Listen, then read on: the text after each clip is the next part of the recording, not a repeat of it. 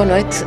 Nesta semana temos convidado do começo de conversa o bailarino e ator Romeu Runa, nascido na Cova da Piedade em 1979. Começou o, a vida de bailarino quase por acaso, não é? Ele gostava de jogar futebol, Sim. pensava que ia ser jogador de futebol. Agora, há aqui uma coisa que eu depois vou ter que esclarecer. Continua a ser da Juveleu? Não, isso já não. Não? Não, não. Uma Obrigada. Ah, obrigado. Podemos continuar a conversa. Sport, só do Sporting. Só do Sporting. um, Romeu Runa, boa noite. Boa noite. Obrigada por ter vindo, por ter arranjado tempo para esta conversa. Obrigado, é um prazer estar aqui. É verdade que começou a, a dançar porque foi a uma audição com, a, com, com, alguém, sua irmã? Sim, é a minha irmã mais nova. Não esta que está aqui na sala Não, connosco. não, mais velha, a mais nova. Sim, e ela de certa forma, a, mais, a minha irmã mais nova, a Patrícia, foi ela que que despolutou, eh, no fundo, aquilo que eu, que eu nunca pensei que viria a ser a minha vida. Que idade é que tinha nessa altura? Tinha 14 e ia fazer 15 anos. Portanto, não é daquelas bailarinos que começam desde os 5 anos a, a, fazer pontas? Não, não, não, não, não, de todo. O meu sonho era ser jogador de futebol. E, e foi durante alguns anos, em mesmo enquanto ainda estive a trabalhar no conservatório, foi um sonho que se manteve, também derivado da paixão que tinha pelo, pelo, desporto, pelo desporto em si, pelo futebol. Um, mas foi um acaso, foi completamente um acaso. É assim mesmo uma coisa, quase o clichê, não é? A dança é que me encontrou a mim, não eu a dança. E como é que foi? Lembra-se desse momento?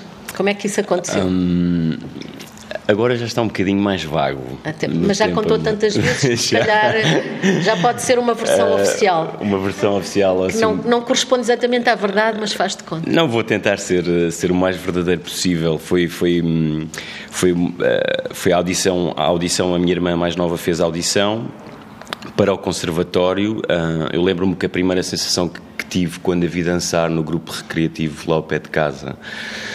Um, eu não pronto, era um adolescente, né? E o homem adolescente não não é muito bem organizado nos seus pensamentos, portanto não sabia muito bem o que é que havia de sentir.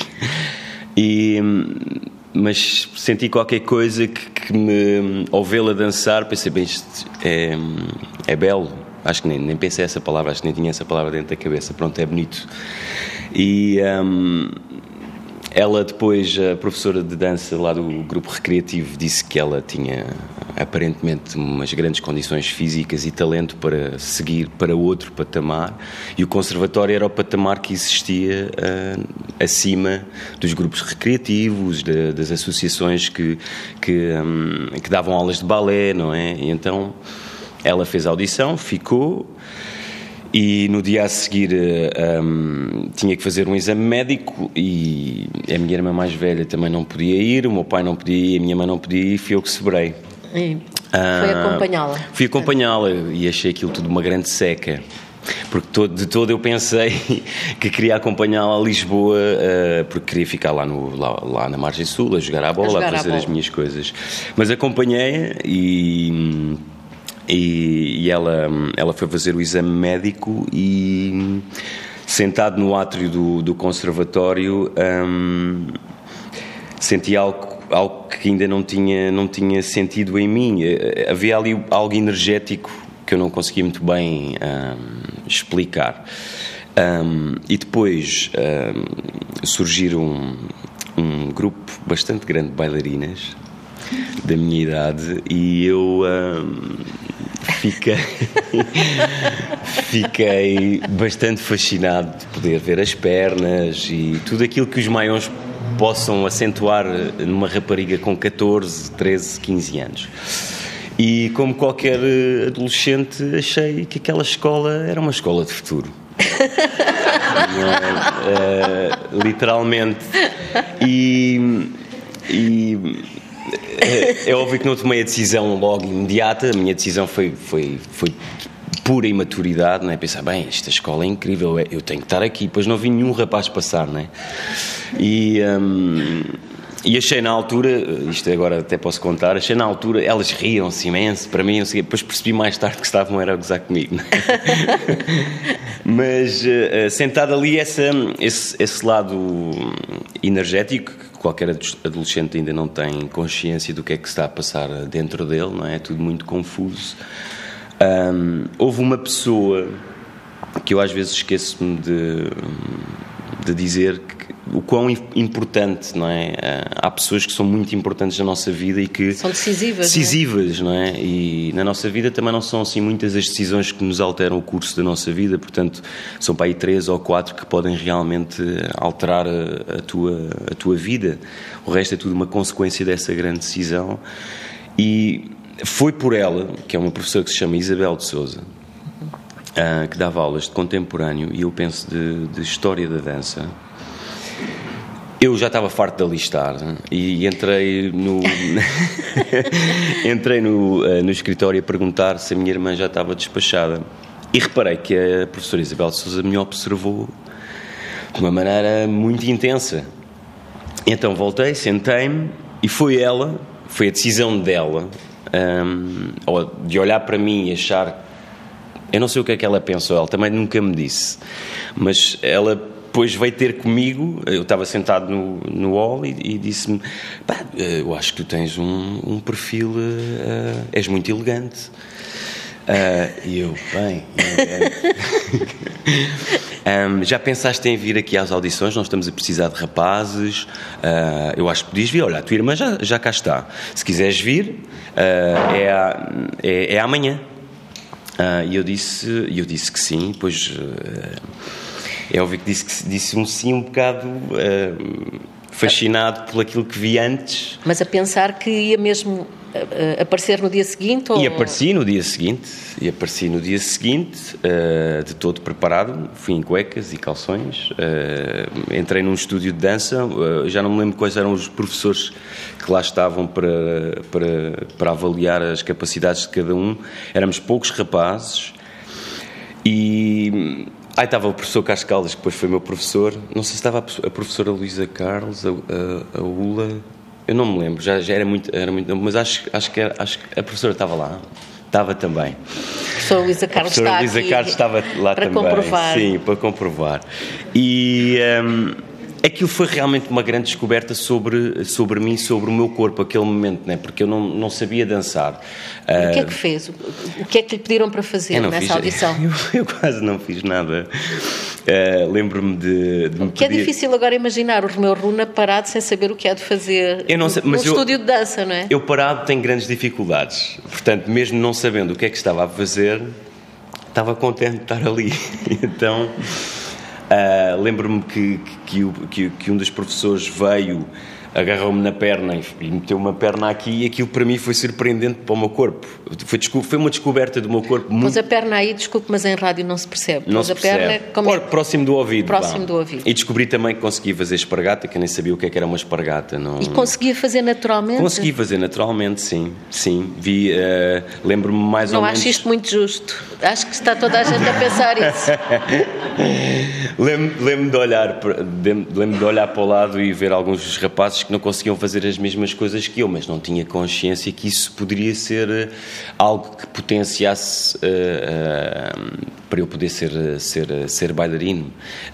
E acho que tive também além de, da professora Isabel de Souza, depois todos os outros professores que lá estavam, de olharem para, para essa capacidade física, né? porque eu era muito eh, disléxico, e acho que ainda sou disléxico, eh, não conseguia organizar muito bem o meu corpo, até mesmo quando jogava futebol, eu tinha era muita vontade, mas não era um bom jogador de futebol. Não? Não, não, tinha era muita raça, não dava uma bola por perdida.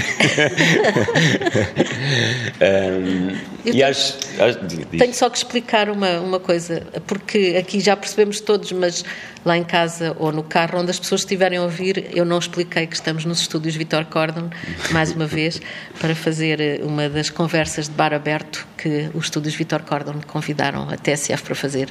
E, portanto, daí este ruído de gargalhadas que temos tido, porque temos público a assistir e temos público interessado, não só a professora Isabel Carlos, mas também uma das irmãs do Romeu Runa e muitas outras pessoas que eu penso que são todas da área da dança. Sim, sim. Não, é. Miguel Moreira, o Rui Lopes Graça, que também faz parte da minha, é, da minha, da minha existência artística, vá. A Vânia, a Catarina, a Lia, não, não fiz nenhum trabalho com ela, mas conheço, e depois os outros não conheço assim tão bem. Mas provavelmente há coisas que eles estão a ouvir aqui hoje pela primeira vez todo é, esse processo da, da sua entrada no, no, mundo da dança? Sim, talvez, uh, não sei, então. Meu, essa, essa sensação de que eu, posso, eu consigo fazer coisas que os outros não conseguem. Isso vem mais tarde. Ah, nessa altura é não se... Ia-te dizer que Sim. os professores foram fundamentais para que eu uh, acreditasse nas minhas capacidades. A, Luísa, a professora Luísa Carlos foi fundamental, a professora Isabel de Souza um, um, o professor Carlos Caldas, um, o Rico Caldas, a Luísa Taveira.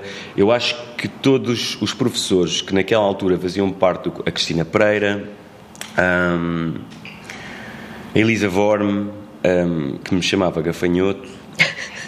Eu acho que todos os professores naquela altura no conservatório acreditaram mais em mim do que aquilo que eu acreditava. Uhum. Uh, eu acho que isso, isso foi, foi. Lá está aquele lado que tu precisas, uh, precisas desse, desse extra. Mesmo que tu tenhas dentro de ti essa vontade, precisas de, de, desse extra. E, essencialmente numa escola é fundamental, não é? E eu acho que dentro daquilo que era o formato da, da escola do conservatório, não é? Que é formatar todos numa determinada direção, eu acho que tive à minha volta professores uh, colegas que, no fundo, deixaram que eu desenvolvesse a minha própria individualidade. E isso foi fundamental para acabar a escola e depois também para me descobrir como profissional uh, noutro, noutro patamar. Uhum. E agradeço a todos eles. Uh, e tenho esta oportunidade agora de agradecer a todos eles porque foram realmente fundamentais para eu me descobrir e, e, e acreditar que tinham que tinha talento porque é, é difícil, é, é, é foi-me foi difícil, não me foi fácil. O meu corpo, as facilidades do meu corpo não me facilitaram tudo, né? porque há um lado mental que é extremamente importante acompanhar esse lado físico. A minha irmã mais nova é um claro exemplo disso, né? tinha uma fisicalidade incrível, a professora Luísa Carlos sabe disso. Um, era uma pequena Sylvie Guillaume, que na altura era uma bailarina incrível, não só ela, havia outras. Mas lá está, como ela, ela, ela quis, mas ali aquele momento de definição, aquela o lado mental eh, virou-se para outro sítio e ela não não pôde não não acompanhou uhum. esse esse talento que tinha físico e isso deu muito trabalho e não é só não é só um trabalho uh, pessoal eh, que, é extremamente solitário, tu precisas dos outros e dos professores, essencialmente numa escola de dança, uh, é fundamental teres os professores a acreditar em ti. Eu tive, tive uma altura que, que pensei claramente em, em desistir. Em desistir? Sim. Portanto, temos que agradecer aos professores também. Temos e agradeço. Nós, nós todos temos que agradecer o facto do Rebelo Luna não ter desistido, não é? Sim, eu agradeço. Eu agradeço o que é engraçado é todo, toda a todo o seu mundo, que era um mundo, pelos vistos, de futebol, não é? Gostava mais de jogar futebol. Sim. Uh, como é que depois se adaptou, toda, toda a sua vida se adaptou a um, a um mundo completamente diferente, que é o mundo do, do bailado, não é? Eu, eu penso. Bom, eu não quero só envelhecer, quero amadurecer.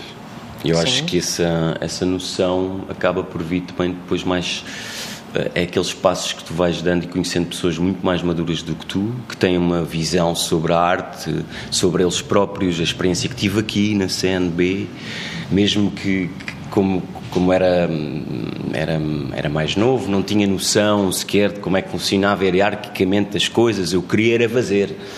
Não é? E chegando. Porque rapidamente ficou com vontade de fazer. É, eu tinha, sempre Sim. tive muita vontade de fazer e nunca tive muita vontade de errar. Hum.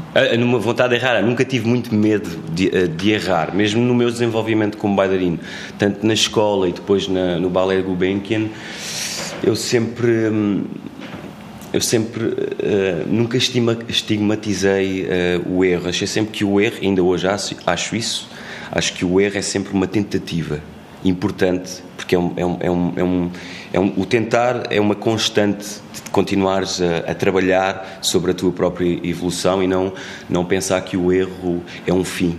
Uhum. Ou que tens que terminar qualquer coisa.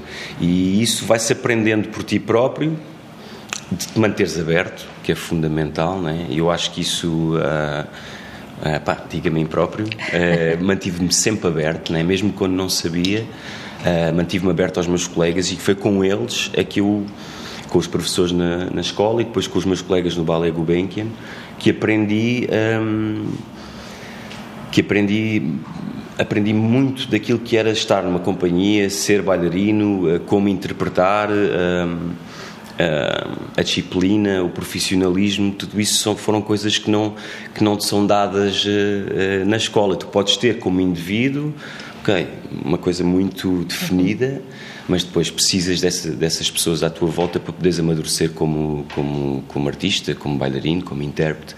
E isso foi fundamental, até mesmo na companhia, porque eu num balé Gulbenkian tive quase dois anos e meio sem dançar. Porquê? Porque tive que fazer o meu estágio porque eu saí da escola. Uh, Saiu da escola. Eu saí da escola um bocado confuso, porque eu achei que queria ser bailarino clássico e depois vi o, gostava de ver a Companhia Nacional Bailado, mas depois via Balé Gulbenkian e depois aquilo ficou um bocadinho dividido em mim. Mas depois uh, uh, decidi claramente que a minha cabeça era mais contemporânea do que clássica, hum. mas continuo a gostar de clássico. Sim, e continua a fazer eh, toda, toda a preparação todos os dias? Não, isso não? clássico não. Já foi, já, já, já não faço desde a Gulbenkian. Desde a Gulbenkian. Uh, encontrei outras formas para, para, para, para, trabalhar o meu corpo ou encontrar uma disciplina diferente.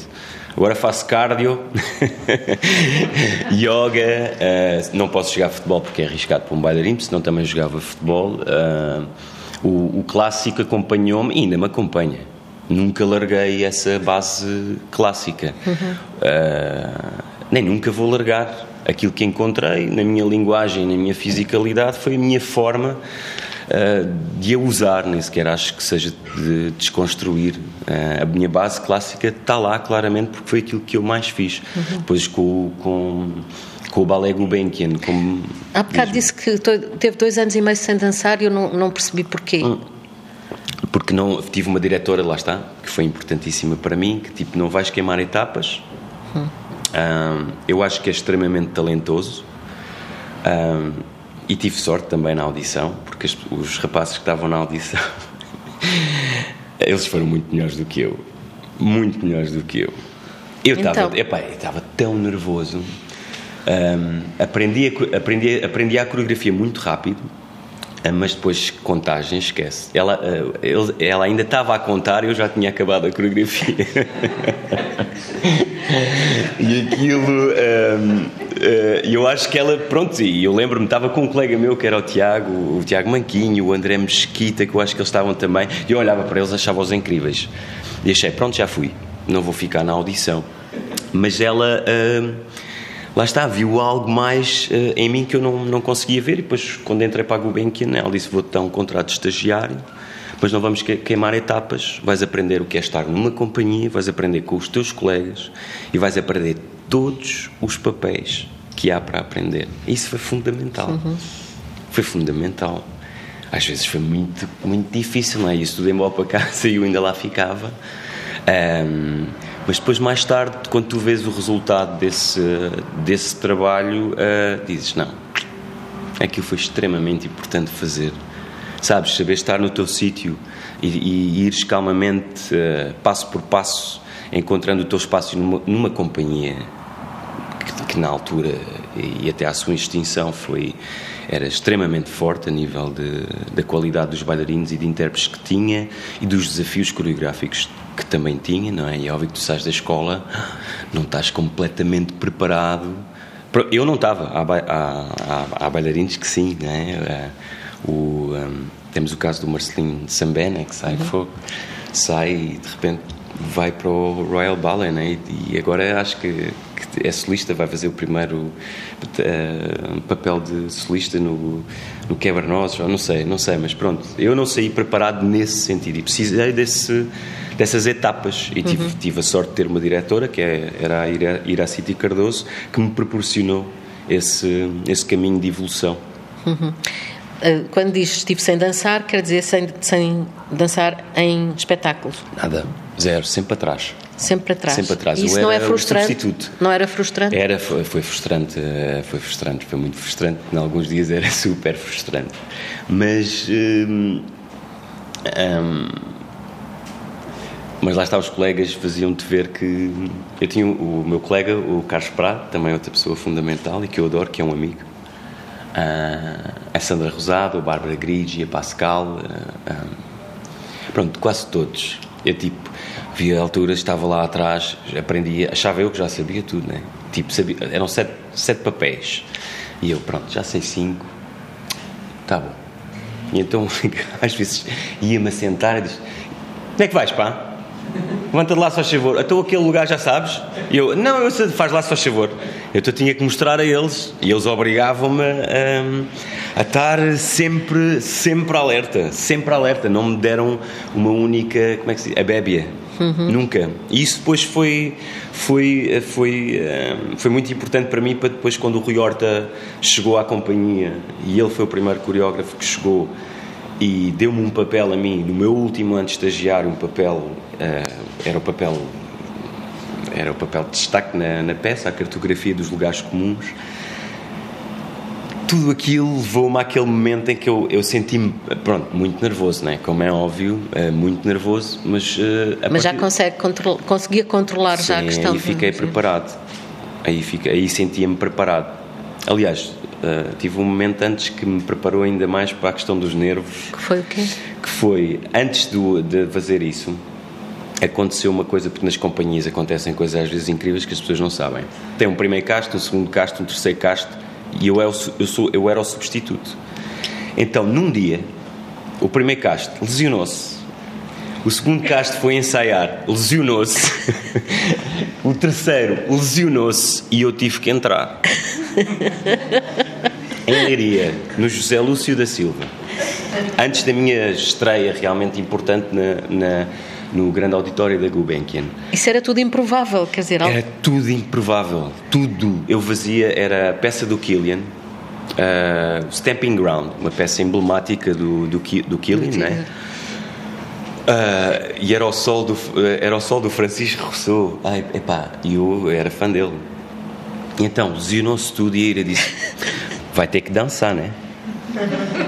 Está pronto? E eu, estou, estou, estou, estou prontíssimo, bem. E estava? Não estava, não estava, estava, estava fisicamente, fisicamente estava preparado para o fazer, mas uh, uh, mentalmente não. Aquilo, os nervos, eu não tive controle nenhum. Aquilo correu muito, muito mal. Eu estava atrás aquilo tinha umas, umas tiras e tu entravas uh, pelas tiras, ah, desculpa, entravas pelas tiras, pleno de confiança, que era o stamping ground, tinha estar, era uma coisa tribal. E eu estava cá atrás, tinha a Bárbara Grigi ao meu lado, eu disse, ó oh, Bárbara, eu não estou a sentir bem, mas não estás. Mas não estás a sentir bem? Não, não, eu acho que vou desmaiar. Espera só um bocadinho. Então ela foi ao camarim, buscou uma, uma pastilha, já não sei o que é que era de açúcar. Pumba, aquilo uma grande bomba. Ela diz: vá, coragem, vamos, força, tu és capaz. E eu entro, tipo, aqui o coração. Pá, eu nunca, senti, nunca me senti assim na vida. Entrei, fiz o primeiro passo. E os nervos, eu tinha que dar mais três passos e depois desequilibrei-me três, quatro vezes. Fiz o sol todo a desequilibrar todo. Foi horrível, foi mesmo horrível. Acabou a ir a, a diretora, claro, foi honesta, né? não ia chegar bem, foi maravilhoso. Não, não, não, foi, não. Foi, não, não foi bem. Foi os teus nervos. E aquilo nunca mais me saiu da cabeça. E eu disse: Eu nunca mais me vou sentir assim em nada uh, que faça em palco. E o, o que é que, que, estratégias é que tem para controlar isso? Olha, na altura, uh, na altura era Ora, se estou a trabalhar numa coisa, estou a trabalhar também na minha confiança e na minha estabilidade sobre aquilo que estou a trabalhar. Portanto, não posso deixar que os nervos uh, abalem ou deixem mexer tanto que eu não que toquem o meu prazer, não é? E então pensei, não, tens que ser bastante, tens que ser bastante, um, tens que ser egocêntrico não para fora, mas para dentro. Uhum. E, e na altura, as primeiras, as primeiras coisas que fiz foi, era fechava os olhos, respirava três vezes e imaginava que era uma árvore. E isso durante uns anos funcionou e depois, depois já não fiz ritual nenhum, respiro fundo, confio no meu trabalho e quando vou para palco, que é, que é onde gosto mais de estar, uh, vou, uh, vou tranquilo tranquilíssimo. Não gosto de me enervar. Uh, se sinto que há pessoas mais nervosas ao meu lado, até me afasto. Gosto de me concentrar uh, por mim, uh, por mim. Acho que é, uma, é, um, é um ato solitário para mim. E quando chega ali, gosto de estar em pleno controle do que estou a fazer, mesmo que esteja a fazer coisas que possam ser aparentemente muito descontroladas. Hum. Explique-me lá isso do que aparentemente muito descontroladas, que isso agora para mim é que é mais chinês. Descontroladas, é, é descontroladas é? sejam, elas, eh, sejam elas físicas, não é? Ou de estados uh, emocionais. Uhum. Pronto. Um, ehm, um, ehm, não, sei se já, não sei se já viste o meu trabalho ou não, Sim. não é? Não é o meu trabalho, mas não sei se já me viste em palco ou não. Já. Pronto. Um, ehm, eu, eu, trabalho a minha eh, a partir do momento que, que comecei a, a, trabalhar com a Olga, com, com o Miguel Moreira, com o Rui Horta fora do contexto da Gulbenkian. Da Gulbenkian, já sim, fora, já, sim, já, já só com eles. Já sim. só com eles, em que é um trabalho mais sobre a tua, sobre a tua individualidade, em, porque na Gulbenkian um, eras uma extensão de um, de um, de um coreógrafo. Um, e eu pensei que até, isso até poderia ser o resto da minha vida como bailarino, mas, uh, mas o facto de ter experienciado, uh, tanto com a Olga como, como, com o Miguel, como com a Clara com, uh, e como com o Rui, fora do contexto da Gulbenkian, um, aquilo, aquilo transformou-me. Porque era um trabalho mais sobre mim próprio, sobre eu estar a trabalhar sobre a minha própria linguagem ou interpretação. lá está, seres um unicórnio, não é? Seres um unicórnio, trabalhar sobre o lado do unicórnio de cada, de cada intérprete, não é? E seres um co-criador, que era algo que, que na Gulbenkian eh, podias ser um co-criador, mas sempre dentro de um determinado estilo que era dado por, pelo, pelo coreógrafo. Isso desenvolveu-me imenso e deu-me imensa bagagem artística e física, mas isto para dizer em relação ao, ao, ao controle, não é? Uhum. Isso foi fundamental para eu também começar a desenvolver a minha própria hum, linguagem e, e, e, fisicalidade. Os estados, os estados às vezes emocionais, não é? Ou físicos em que eu me encontro, não é? Se calhar as pessoas vêm de fora têm uma têm uma perspectiva ou uma visão completamente diferente, não é? Mas eu preciso dessa emoção e desse estado. Um, e ele há, há, um controle há um controle há um controle espacial mental e físico perante perante aquilo que te rodeia o teatro o, o espetáculo em si não é mas isso são coisas que tu com a maturidade e com o tempo e com a experiência isso já lá está uhum. não é eu acho que a dança vem de dentro para fora e não de fora para dentro uhum. não é? Uh, e mas também só, só, só já quando se tem essa experiência toda acumulada é que pode vir de dentro para fora, não? Sim, mas olha, sim. Agora acho isso e tenho a certeza que é assim que eu me exprimo. Uhum. Tenho, acho, acho que não, não, não acho, tenho a certeza, tenho, tenho a certeza. Um, isso também vem muito do trabalho que depois fiz uh, fora, fora da Gulbenkian, que, que incentivou mais esse lado de, de, de co-criação ou de co co-intérprete, não é? Porque são coisas diferentes. O co-intérprete, ele hum, negocia, negocia, menos as suas próprias, uh, as suas próprias ideias. Um, um co-criador, para mim, é um co-criador é uma pessoa que influencia claramente a obra em que está inserido, influencia claramente o criador uh, e, e, a mesma coisa uh, do criador e a obra com, com, com, com o intérprete. Nesse aspecto, eu sinto-me, desde que comecei a trabalhar em co-criação ou em colaboração, que me sinto um, sinto um criador. E daí, com essa experiência, encontrar esse, esse, esse controle, esse controle que eu acho que é mais. Epá, é, um, é, é, um, é um prazer, é o meu prazer, tem que ser intocável, independentemente do que se passa à minha volta. Uhum. Eu, quando estou ali. Hum, ali, seja palco ou, ou palco ou ginjal, os sítios onde já fiz espetáculos, uh, em cimento, uh, onde for, aquele momento uh, é meu. Eu já, o convite já está feito, as coisas já estão pré-estabelecidas, né? as pessoas vêm a ver algo, eu vou estar ali a mostrar algo às pessoas. E o público, qual é o papel dele nisso? O papel dele é. Um, pronto, Manuel de Oliveira dizia que público são os urinóis, não é? Uhum. Um, eu acho que é, eu acho que é um grupo de indivíduos. É um grupo de indivíduos que pensa pela sua própria cabeça. Acho que acho que há, há que dar essa liberdade ao público tanta liberdade ao público como ao criador e como ao intérprete, não é? E encontrar um pouco essa, essa harmonia que é difícil, uhum. não é? Nem sei se o objetivo é encontrar harmonia, acho que a arte não, não a arte, até essa palavra é um bocado estranha, não é? Mas uh, na vida não se encontra só harmonia, na arte não se vai encontrar só harmonia. Eu acho que há compreensão, há incompreensão, isso até se faz menos, não é? Um, gosto do lado pedagógico da arte, mas gosto também do lado que contraria esse lado pedagógico, essa insistência constante de que temos que compreender as coisas uh, como um livro, como uma imagem. Um, eu gosto de pensar que as pessoas se sentam ali uh, livres, livres. Aquele assento é livre, tirando o número que já está escrito. Sim. Não é? Tens o teu bilhete sim, e aquilo sim, está sim. plenamente definido. Mas não se pode definir claramente que, bom, há pessoas que, que, estão ao teu lado que acabam um espetáculo uh, extremamente satisfeitas porque perceberam. Há outras que estão, estão ao teu lado que acabaram numa incompreensão tal, porque a incompreensão é uma emoção. Eu gosto dessa sensação. Da incompreensão? Gosto. Gosto de, de olhar um objeto artístico, seja ele qual for, e de, e de andar à procura. Hum. Assim como, como eu às vezes ando à procura como intérprete Uhum. Depende, do, depende do, do, criador com quem trabalho, não é? Um, isso só encontrei tanto com, com, o Miguel Moreira como com o Alan Platel. Vamos falar do, do, do Alan Platel, porque também foi por, por, uma, por um impulso seu. Nesse caso, foi o próprio Romeu Runa que foi ter com ele e disse: Eu quero trabalhar contigo. Foi, tive que insistir. Insisti num mail. insisti num mail. Uh, mas também Pronto, o, meu, o que é que o atraiu nele? Uh, eu não conhecia, a maior parte dos criadores, uh, quando eu saí da, da Gulbenkian, aquilo também era um bocado. Era, estávamos ali num, num ninho, não é? Tra trabalhávamos com os, com um dos melhores coreógrafos uh, do mundo, né? tínhamos acesso a isso, que era excelente. Mas depois, quando conheci o Miguel, né?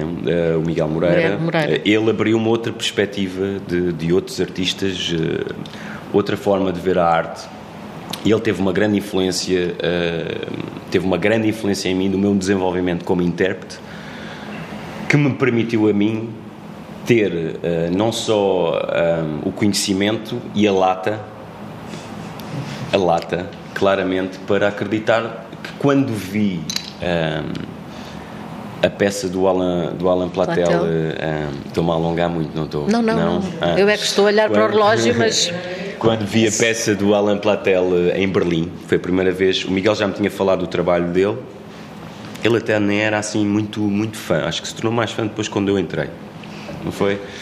E eu sentei-me, vi, aquela, vi aquele universo uh, e de certa forma foi a primeira vez que eu senti que fiz uma escolha, que fui eu que escolhi aquilo, porque até ali achei que sempre fui escolhido pelas pessoas, nunca tomei realmente uma iniciativa. Uhum. Uh, fui escolhido, ainda bem, ainda bem, né? depois de estar lá dentro, então comecei a criar essa, essa identidade, essa identificar-me com aquilo que estava a fazer ou com aquele criador. E essa peça que foi o, Vespers, um, eu, eu, assim que ela começou, aquilo foram duas horas e dez, e eu, aquilo começou e eu pensei, é aqui que eu, é aqui que eu quero estar. E eu nunca me senti, eu, eu senti plena confiança que eu ia trabalhar com ele.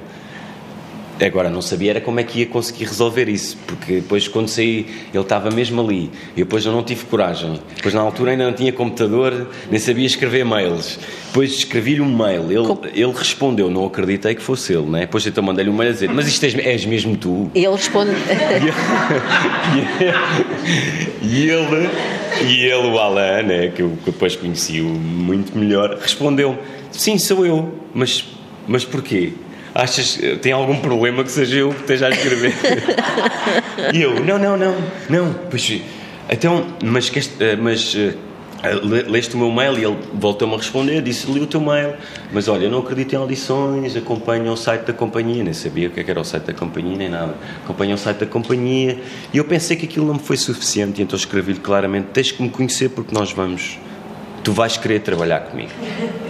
E depois um, encontrei um, fui ter com ele, vi o espetáculo outra vez, o Vespers. Mas cá em Portugal? Não, em Dresden. Uhum. Fui de propósito, estava em Düsseldorf a trabalhar num, num projeto e fui de propósito, faltei até, arranjei uma mentira qualquer para ir ter com ele. E uh, quando, quando nos sentámos um à frente do outro, eu, uh, eu também nunca me tinha sentido assim. Tive mesmo a clara sensação, tipo, aconteça o que acontecer hoje. Mesmo se tu tiveres. Eu, aliás, até vou-te vou -te confessar. Ele, queres beber alguma coisa? Eu, quer, quer um whisky.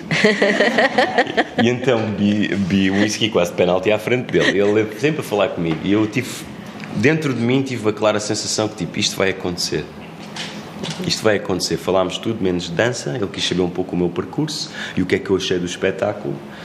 Um, e depois eh, ele disse que eu ia trabalhar com ele. E um ano mais tarde, depois de ter feito o primeiro projeto, acabámos no, em Kinshasa um, e ele escreveu-me uma coisa. É pá, muito, muito tocante para mim. Uh, ainda me estou a emocionar. Mas ele disse que no, uh, foi incrível porque ele sentiu exatamente a mesma coisa. Ele só o confirmou um ano e meio depois. Ele, ele disse-me claramente: quando, quando tu te sentaste à minha frente, eu não sabia se sabias dançar ou não. Mas quando sentaste à minha frente, eu sabia que íamos trabalhar juntos. E depois, depois passaram oito anos, né? Uhum. de um trabalho bastante intenso e que foi fundamental para o meu desenvolvimento como, como intérprete. Uhum. Hoje, o, o, o Romeu, hoje literalmente estava a filmar, interrompeu as filmagens para vir aqui Sim. a conversar. Está a filmar o quê? Pode-se saber? Estou a filmar uma curta. Como uh, ator? Uh, sim, aqui esta curta ainda estou um bocadinho ainda a descobrir o que é que é. Se, é, se é mais performer ou, ou, ou, ator, porque ele é um, é um, é um realizador uh, ambíguo. Hum. Um, ele diz-te, vão para ali. E então tu sentas-te. Então estamos os dois à procura um bocadinho, mas é exatamente isso que ele quer. É andar à procura. Uhum. Né? Isso é raro.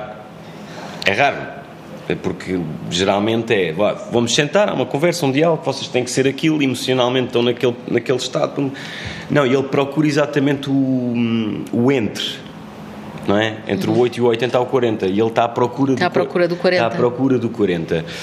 Um, eu estou a gostar desse lado uh, híbrido, lá está da incompreensão. Sim. Há um lado meu como performer que eu percebo, ok, vou, vou aplicar o conhecimento que tenho nesta cena, o Anton também, que eu estou a gostar imenso de trabalhar com ele. O Anton, uh, também bailarino. Sim, que trabalhou com, com, com o Rui Horta. Um, e aqui é, aqui é um trabalho que eu acho que ainda vou acabar amanhã, mas acho que ainda, não, ainda estou à procura do que é que fui ali durante esta semana, semana e meia. Uhum. Também um, é bom não saber bem. É, Pois, senão, eh, não, não, senão eh, era, eh, contra, contradizia-me, não é? Dizer que, que, gosto da incompreensão. E esse lado é um lado que me estimula, estimula imenso, não é? É um lado mais pesado, não é? é uhum. É mais, mais, é mais difícil quando não, não encontras o que é que diz. Meu Runa, muito obrigada. Muito obrigada por, por ter contado todo este percurso e falta agora saber tantas coisas que vêm ainda aí e, e tantas coisas que já fez depois de, daquilo de que já falámos também. Sim. Muito obrigada. Obrigado. Este foi o começo de conversa com o bailarino e ator Romeu Runa. O apoio técnico foi do Pedro Ribeiro. A gravação foi feita nos estúdios Vitor Cordon, em Lisboa. Até à próxima semana.